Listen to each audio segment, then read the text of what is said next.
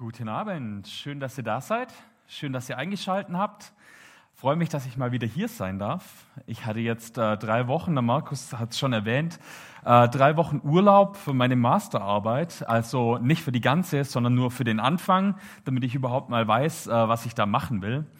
Und äh, bei so einer Masterarbeit ähm, oder auch sonst, egal was man so im Leben macht, Bachelorarbeit schreiben oder Haushalt machen oder egal was, setzt man sich ja irgendwie so ein Ziel, oder? Bei so einer Masterarbeit, am Ende will ich die Masterarbeit haben und dann will ich die abgeben und am besten äh, irgendeinen wissenschaftlichen Beitrag zur Diskussion in diesem Feld leisten. Und da setze ich mir also so dieses Ziel und dann ähm, setze ich mir auch Etappenziele. Ja, also dann sage ich mir, okay, in den drei Wochen, Sven, da guckst du mal, dass du vielleicht ein bisschen Literatur, Literatur sammelst, ähm, mal ein bisschen durchforstest, die Forschungsfrage ähm, äh, erstellst, mal mit deinem Anleiter redest, ähm, eine Grobstruktur erstellst und so weiter. Das waren so jetzt meine Ziele für die drei Wochen. Und dann kommen viele, viele Ziele hinterher. Ja, also es dauert jetzt noch ein halbes Jahr. Und ganz, ganz spannend wird es vor allem dann, wenn die Zeit läuft. Also wenn ich das Ding dann eingereicht habe und dann läuft die Zeit und dann muss ich das in einer bestimmten Zeit fertig kriegen. Und dann mache ich mir natürlich Ziele. Ja, dann sage ich, okay, in dem einen Monat, da muss die Literaturarbeit dann fertig sein. Das heißt, Unterpunkte wären dann Literatur raussuchen, Sachen rausschreiben, Zitate rausschreiben, Quellenverzeichnis und so weiter. Und dann mache ich die Interviews und dann transkribiere ich die Interviews und so weiter. Also lauter solche Ziele setze ich mir dann und Etappenziele und Zwischenschritte. Und ähm, genau, irgendwann ist das Ding fertig. Irgendwann ist meine Vision erreicht quasi. Irgendwann gebe ich das Ding ab und ähm, leiste meinen Beitrag zum wissenschaftlichen Diskurs. Und ähm, meine Hoffnung ist, also ich mache was über, ähm, über das Thema begleiteter Berufseinstieg in den Verbänden, also LGV, SV und so weiter. Und ähm, ich hoffe, dass die das nutzen können, ja, dass die da was äh, mitnehmen draus, dass die sich das durchlesen und dass das immer besser wird dadurch. Und äh, mir ist so beim drüber nachdenken über die Predigt heute aufgefallen, mal wieder, Gemeinde machen wir manchmal anders. Ja, also da haben wir nicht so richtig Ziele. Weil wir sagen ja, Gemeinde kommt ja nie zu, zu einem Ende. Ja, Gemeinde, da machen wir ja nicht eine Ausarbeitung und geben die irgendwann ab und dann ist fertig, ja. Ähm, sondern Gemeinde, da wursteln wir halt so vor uns hin und machen einfach irgendwie und man macht halt sonntags die Gottesdienste und unter der Woche die Kreise. Ähm, aber die Frage ist ja bei Gemeinde auch, wohin, ja. Und ähm, das war ganz spannend. Kurz nachdem ich hier angekommen bin in Schopfloch, hat man sich darüber Gedanken gemacht. Und zwar, ich habe extra mal im Kalender geguckt, am 26.11.2018, das war zwei Monate nachdem ich hier angekommen bin, haben wir eine Mitgliederversammlung gemacht. Könnt ihr euch erinnern? Da haben wir hinten am Eltern-Kind-Raum haben wir so große Zettel hingehängt und da haben wir so ein bisschen eine Umfrage gemacht. Wo steht unsere Gemeinde gerade? Was können wir gut? Was läuft vielleicht nicht so gut? Was haben wir schon gemacht in der Vergangenheit, was läuft in Zukunft. Das war so die erste Umfrage. Und äh, dann haben wir auch im Leitungskreis eine Umfrage gemacht und haben uns dann Anfang, nee, Ende Januar, 20, 18. bis 20.01. haben wir uns zur Leitungskreisklausur in Südbaden getroffen. Und da haben wir versucht, aus all diesen Inputs, aus all den Feedbacks irgendwie so eine Art Vision, so ein Ziel zu erarbeiten. Und dann am 30.01. haben wir Treffpunkt Gemeinschaft hier gemacht. Und äh, da haben wir große Tischreihen aufgebaut und äh, da gab es dann Wein und Essen und alles noch ohne Maske und man ist zusammengesessen, ah, die gute alte Zeit. Und äh, da haben wir dann diese Vision vorgestellt. So, jetzt mal gucken, es kommt nichts. Genau, egal. Da haben wir die Vision vorgestellt und ich lese euch das einfach vor. Das hat irgendwie mit dem Einfügen vielleicht nicht so geklappt. Ähm, deswegen lese ich es euch vor und ihr könnt es euch einfach merken. Die Kurzversion von dieser Vision, die wir vorgestellt haben, heißt, Jesus will uns Liebe, Barmherzigkeit und echte Leidenschaft schenken. Wir sehnen uns danach, Gottes Gegenwart zu erfahren und uns von ihm verändern zu lassen. Und unsere Gemeinde soll und darf uns herausfordern, in der Weite und in der Tiefe und der Lebendigkeit des Glaubens zu wachsen das finde ich eine tolle Formulierung, finde ich richtig, richtig gut. Und ja, wie es halt so ist im Leben, gell, ähm, gab es dann doch auch ein paar Stolpersteine auf diesem Weg. Ja, also wir haben das vorgestellt damals, wie gesagt, Ende Januar und ähm, genau dann Frühjahr 2019 Burnout von Bendel, im Sommer dann Wegzug vom äh, Martin Böttinger. 2019, ähm, wir haben versucht, mit allen Mitteln irgendwie den Normalbetrieb einigermaßen aufrechtzuerhalten. Und als es dann einigermaßen wieder gelaufen ist, haben wir uns dann im Februar, lasst mich schauen, 15. Februar, zu einer neuen Leitungskreisklausur getroffen, um nochmal daran zu arbeiten, um die Vision einfach wieder in den Fokus zu rücken. Und es war 15. Februar und am 27. bis 28. Februar waren wir dann in Willow Creek, das dann abgebrochen wurde, weil ein Corona-Fall aufgetaucht ist. Eine der ersten Großveranstaltungen in Deutschland mit Corona Corona. Ähm, und da seither Corona natürlich. Seither Corona, äh, wir versuchen alles irgendwie am Laufen zu halten. Jetzt auf den Jahreswechsel hat sich der David Ackermann verabschiedet. Wir müssen mit knapp 30 Prozent weniger Personal auskommen. Äh, Im Sommer wird uns die Ellen verlassen. Und trotzdem wollen wir festhalten an dieser Vision weil sie gelungen ist, weil da was drin steht, was uns trotzdem weiter beschäftigen soll. Wir wollen dran festhalten. Ich will sie euch mal komplett vorlesen, nicht nur die Kurzfassung. Ja, machen wir Nägel mit Köpfen. Mal gucken, ob ihr es sehen könnt, ansonsten ich lese vor. Die Vision oder der Text von unserer Vision, der Übertext heißt näher zu Jesus und zu echter Leidenschaft. In den nächsten Jahren, und das haben wir bewusst nicht eingegrenzt, soll unser Glaube stärker und lebendiger werden und unser ganzes Leben bestimmen. Wir träumen von mehr Weite und Tiefe, Barmherzigkeit und Liebe im Glauben. Darum suchen wir Gelegenheiten, Gottes Gegenwart zu erleben und uns von ihm verändern zu lassen. 100 Menschen kommen sonntags im Durchschnitt in unsere Gottesdienste. Das war 2018. Im Moment ist es schwierig, das einzuschätzen. Also hier im Moment können 70 Leute in etwa kommen. Die Klickzahlen deuten eigentlich auch in eine gute Richtung. Ähm, wir haben viele Leute, die zu uns in die Gemeinde kommen.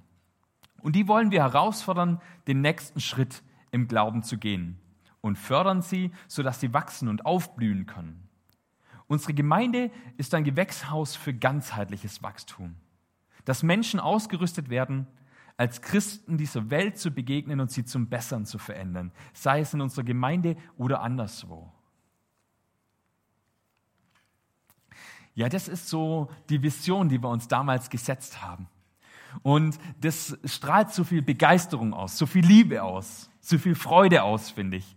Und diese Begeisterung, da gibt es jemanden in der Bibel, äh, da habe ich euch einen Text heute mitgebracht, das ist so wie David. Das erinnert mich so an David, der auch völlig begeistert war von Gott ja, der da gesagt hat, ich will begeistert sein von Gott, egal was die anderen denken. An dem Ort, wo ich gerade bin, egal ob er in einer Höhle irgendwo in der Wüste war oder in seinem Königspalast in Jerusalem. Er war immer begeistert von Gott. Und ich lese euch mal einen Text vor, wo das so richtig zum Ausdruck kommt. 2. Samuel, Kapitel 6, ab Vers 11. Der Herr aber segnete Obed-Edom und sein ganzes Haus. Als der König, also David, davon erfuhr, dass der Herr wegen der Lade Obed-Edom mit Glück und Wohlstand gesegnet hatte, ging er hin, um sie in einer feierlichen Prozession aus dem Haus Obed-Edoms in die Davidstadt, also Jerusalem, zu überführen. Als die Träger der Lade des Herrn die ersten sechs Schritte zurückgelegt hatten, ließ David sie anhalten und opferte ein Rind und ein Mastkalb. Unterwegs tanzte er mit ganzer Hingabe vor dem Herrn und seiner Lade her. Er hatte nur einen leinenen Priesterschurz an. So überführten David und die Männer aus ganz Israel die Lade des Herrn unter Jubelgeschrei und dem Schall der Witterhörner nach Jerusalem. Als die Bundeslade in die Davidsstadt getragen wurde, stand Davids Frau Michael, die Tochter Sauls, am Fenster. Sie fand es unpassend, dass David als König vor dem Herrn hertanzte und hüpfte und sie verachtete ihn in ihrem Herzen. Die Lade des Herrn wurde in das Zelt gebracht, das David für sie errichtet hatte, und an den vorhergesehenen Platz gestellt. Der König opferte Brandopfer und schlachtete Tiere für das Opfermahl. Nach dem Mahl segnete er das Volk im Namen des Herrn, des Herrschers der Welt.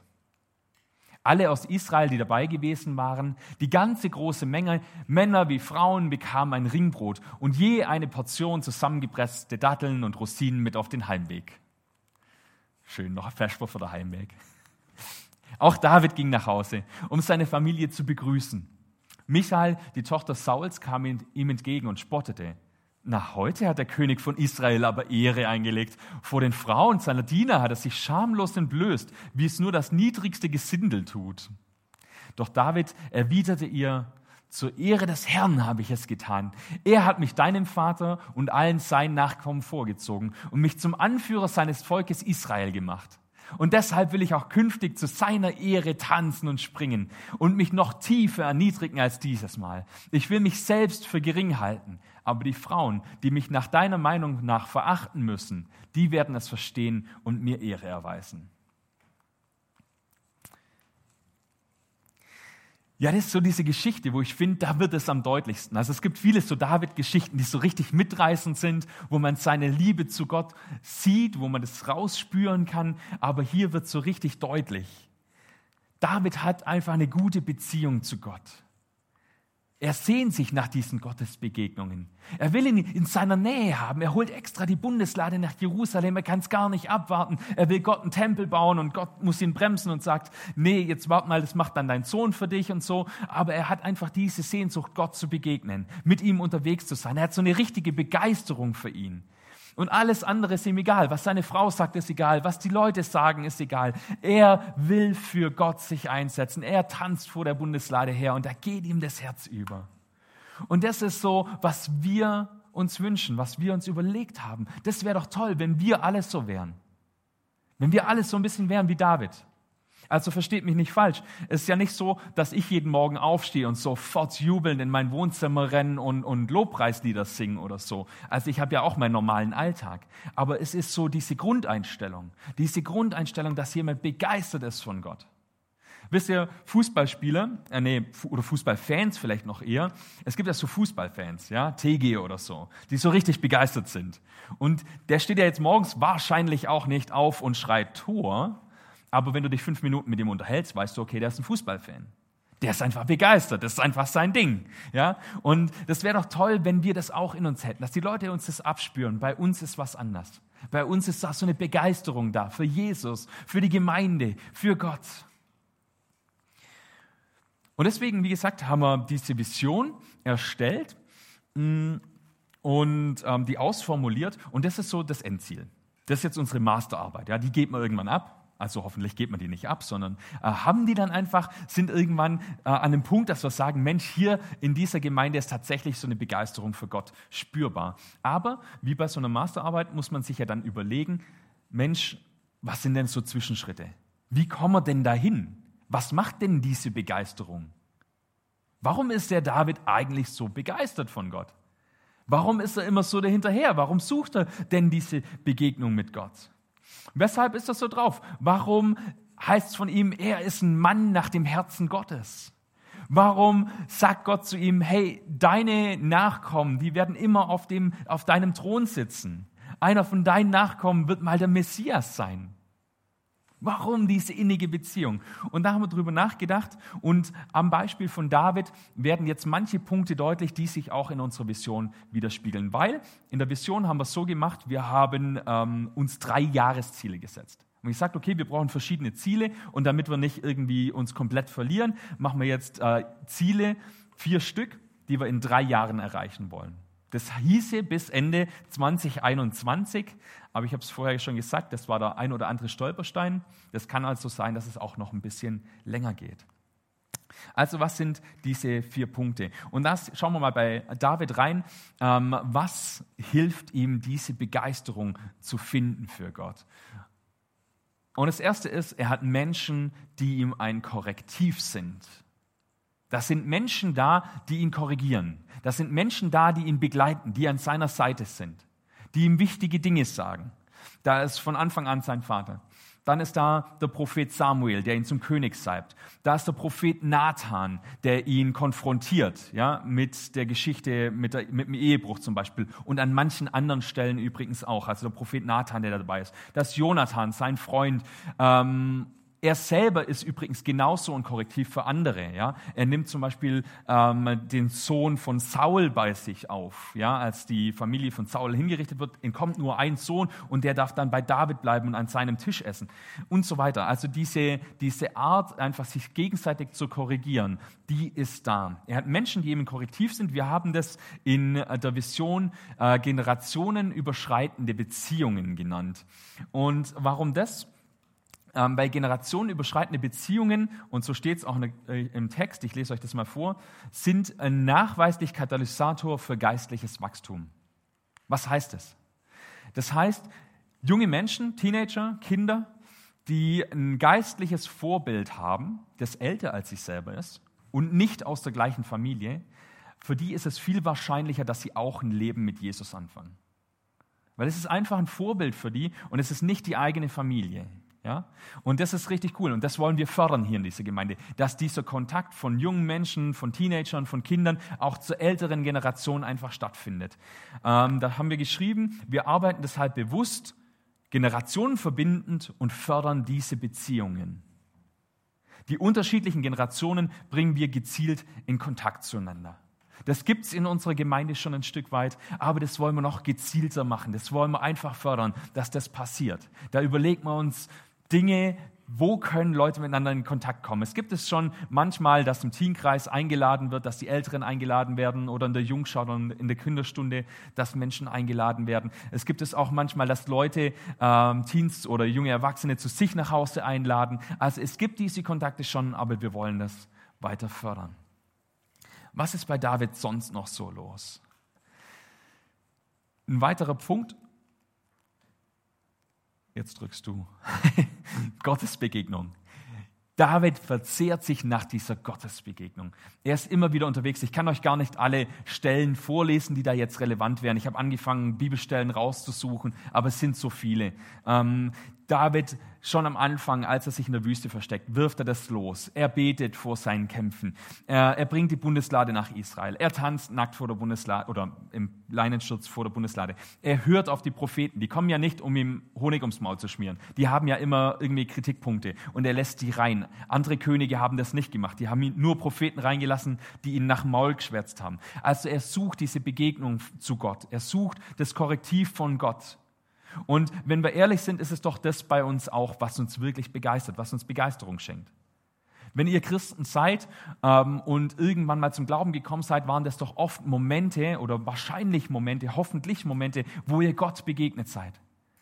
Wo ihr gesagt habt, ja, da habe ich Gott wirklich erfahren. Da war so ein Moment, da hat es geschnackelt bei mir. Da hat es Klick gemacht. Ja, da hat Gott direkt in mein Herz gesprochen. Und ich hoffe, dass das nicht der einzige Moment war, sondern dass ihr immer wieder mal solche Momente hattet. Und dann ist es doch nur logisch, mal zu überlegen, Mensch, wo sind denn diese Momente? Wann war das denn das immer so? Waren das immer bestimmte Situationen? Der eine sagt vielleicht, oh, Gottesbegegnung, Sven, du sprichst mir aus dem Herzen. Bei Lobpreis, da geht mir das Herz auf. Da singe ich mit und da begegne ich Gott.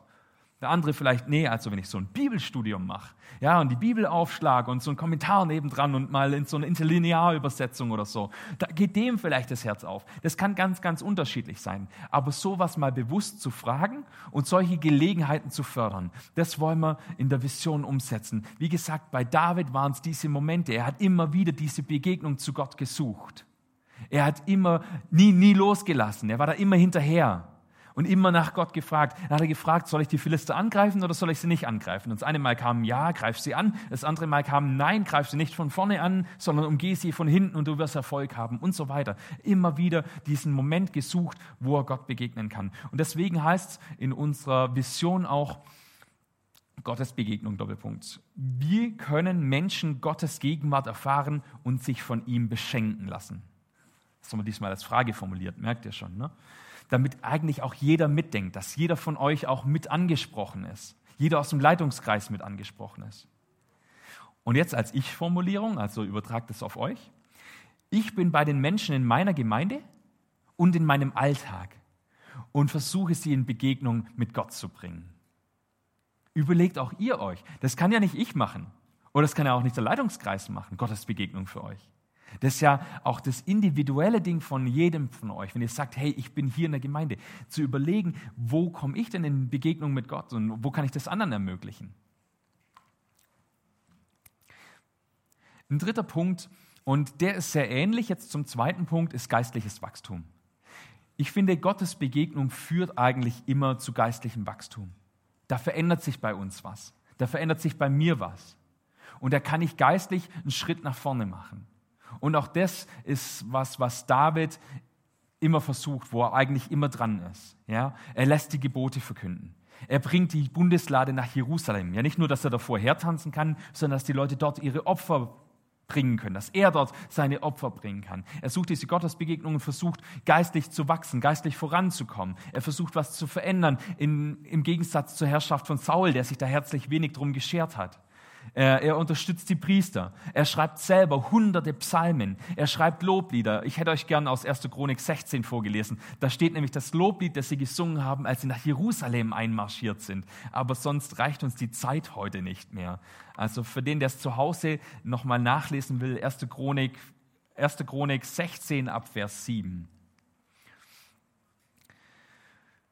Ähm, und das ist im Prinzip unser drittes Ding, geistliches Wachstum. Wir fördern geistliches Wachstum gezielt und helfen denen, die wachsen wollen.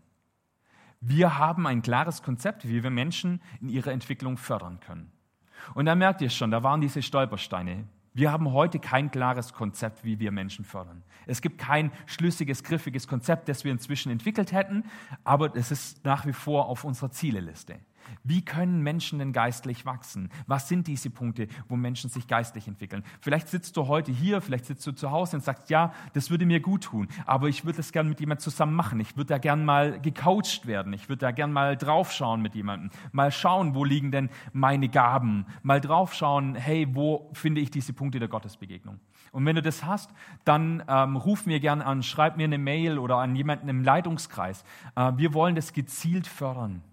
Wir wollen gezielt auch Leute in Verbindung miteinander bringen. Vielleicht sagst du, Sven, das ist ganz nett, aber ja, weiß nicht, bei uns ist der Altersunterschied einfach zu groß. Dann melde dich trotzdem bei mir, dann kann ich auch jemanden vermitteln. Wir wollen aktiv fördern, dass Menschen geistlich vorankommen, dass sie wachsen, dass sie aufblühen. Und da spielt das Alter keine Rolle. Ja, das ist nicht nur an euch gerichtet, sondern an euch natürlich vor allem, aber egal in welchem Alter ihr seid, egal in welcher Lebenssituation, es ist nie zu spät und es ist dieses Aufblühen in Gottes Gegenwart.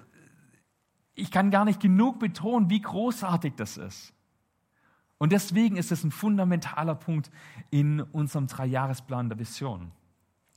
Und unser vierter Punkt, und das sage ich jetzt eigentlich nichts mehr zu David, ähm, das ist bei David ähm, vielleicht ein bisschen ein Randpunkt, bei David eher im politischen Geschehen zu beobachten, also wie er seine Politik aufbaut, wie er seinen Staatsapparat aufbaut.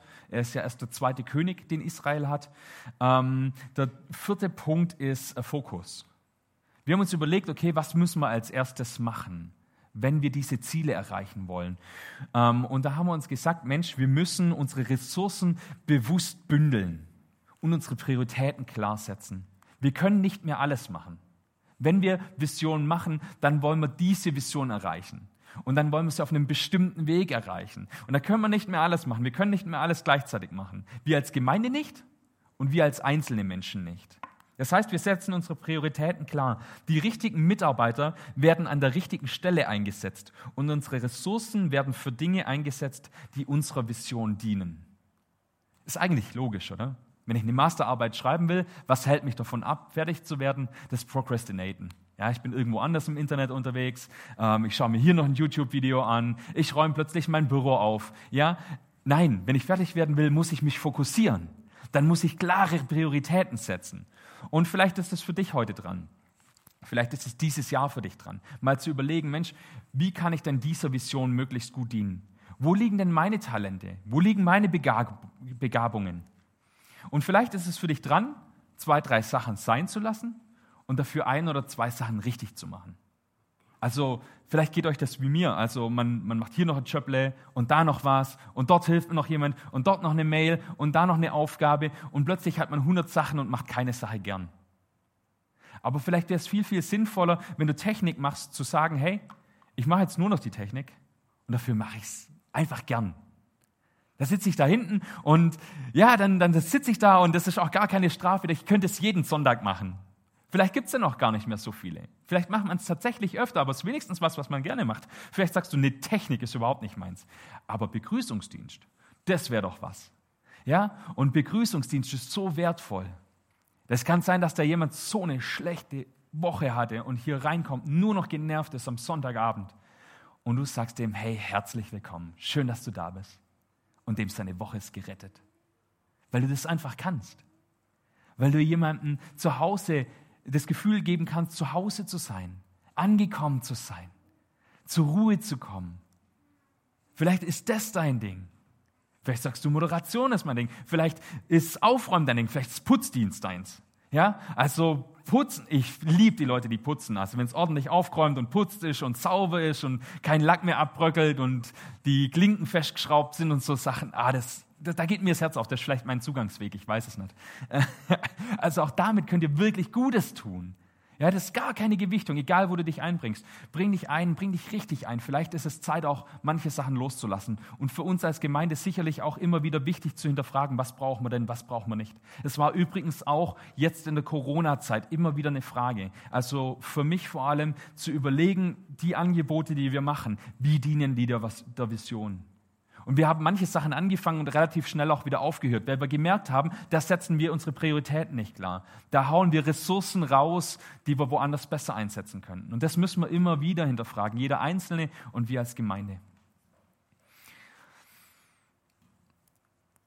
Das sind so unsere vier, drei Jahrespläne. Ich sage sie euch nochmal, weil es jetzt im, im äh, Ablauf vielleicht für euch. Generationen verbinden, Gottesbegegnung, geistliches Wachstum und Fokus. Das sind so unsere vier Ziele, die uns hinbringen, näher zu dieser Vision bringen sollen, näher zu dem hinbringen sollen, dass hier wirklich eine Begeisterung für Jesus herrscht. Dass Menschen hier gerne reinkommen und sehen, hier sind Menschen, die Jesus nachfolgen wollen. Und wie geht es jetzt weiter? Ähm, drei Jahresziele sind ja ganz schön groß. Ja, und dann sagt er, okay, ja, drei Jahresziele ist eine ganze Vision, kann ja drei Jahre gehen ähm, oder noch länger.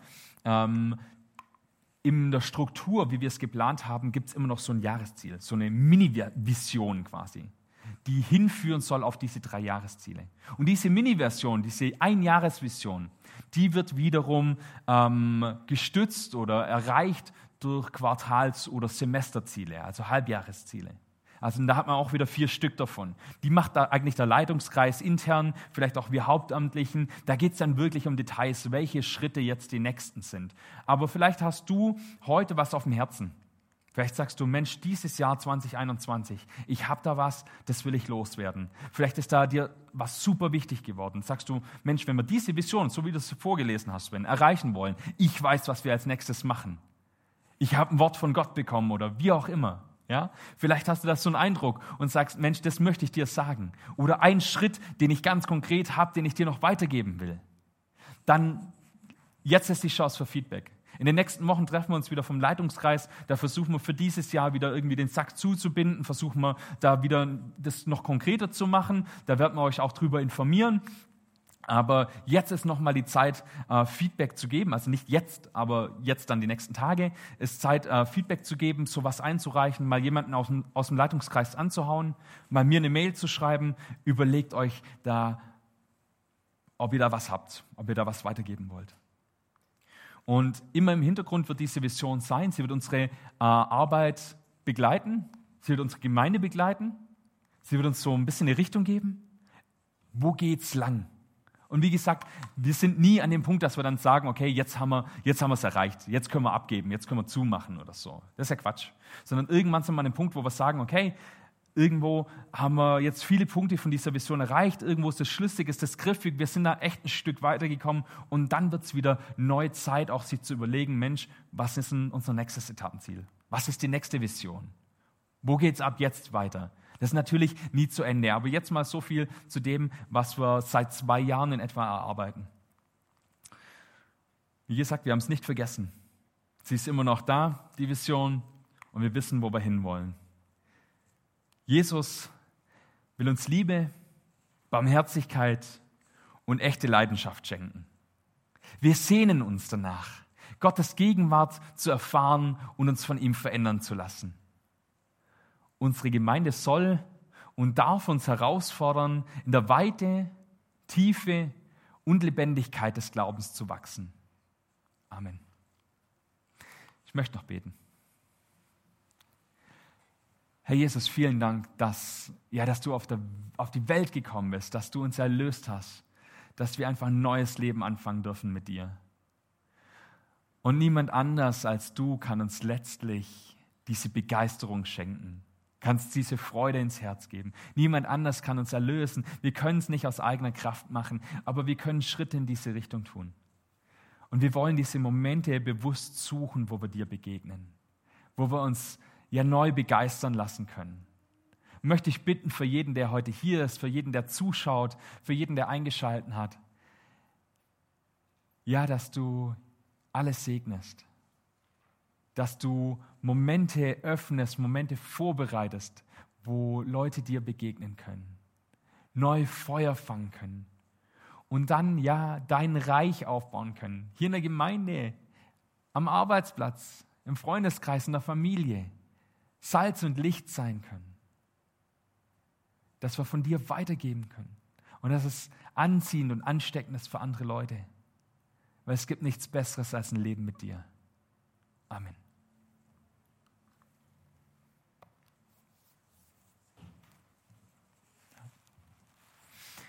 Genau, der Segen äh, jetzt im Anschluss direkt an die Predigt. Ihr dürft gerne aufstehen, wenn ihr hier seid, auch wenn ihr zu Hause seid, weil nach dem Segen werden wir den Stream, die Leute aus dem Stream verabschieden. Genau, und ich darf euch jetzt den Segen zusprechen. Der Herr segne dich und behüte dich. Der Herr lasse sein Angesicht leuchten über dir und sei dir gnädig. Der Herr erhebe sein Angesicht auf dich und gebe dir Frieden. Amen. Und wie gesagt, jetzt darf ich euch aus dem Stream verabschieden. Schön, dass ihr dabei wart, dass ihr eingeschaltet habt. Und jetzt kommen noch die Abkündigungen.